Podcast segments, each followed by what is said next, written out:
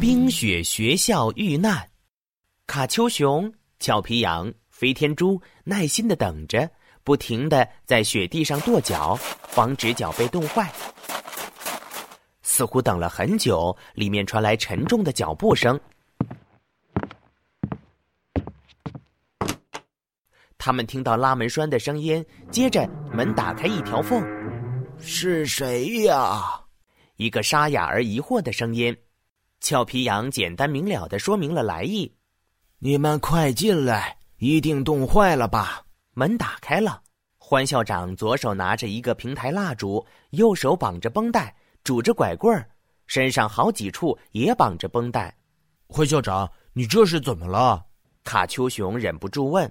进来再说吧。欢校长举着蜡烛走在前面，他们走过一条阴森破败的长长过道，来到一个中央大厅模样的房间。从这里，他们隐约看到一些隧道的长地道，枝枝杈杈的伸向远方。欢校长招呼大家在火炉旁坐下，俏皮羊赶紧在欢校长的伤口处撒上了蓝色星球的神秘药水儿。转眼，欢校长的气色就渐渐由白转红。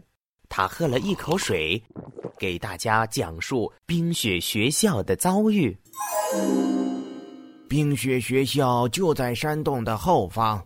早在三天前漆黑的夜晚，外面狂风呼啸，大雨倾盆，黄鼠狼兵分三路围攻了学校。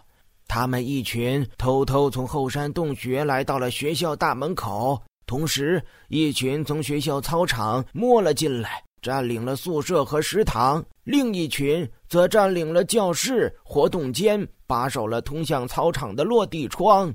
当时，学生们正围坐在一起分享有趣的故事，而我正在盘算，祈祷着剩下的食物可以挨过这个冬天。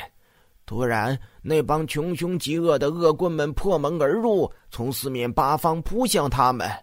我和学生们也一起奋力抵挡，可是又有什么用呢？我们手无寸铁，哪里能抵抗这些有备而来的突然袭击？我们被抓到以后，遭到了棍子的狠打。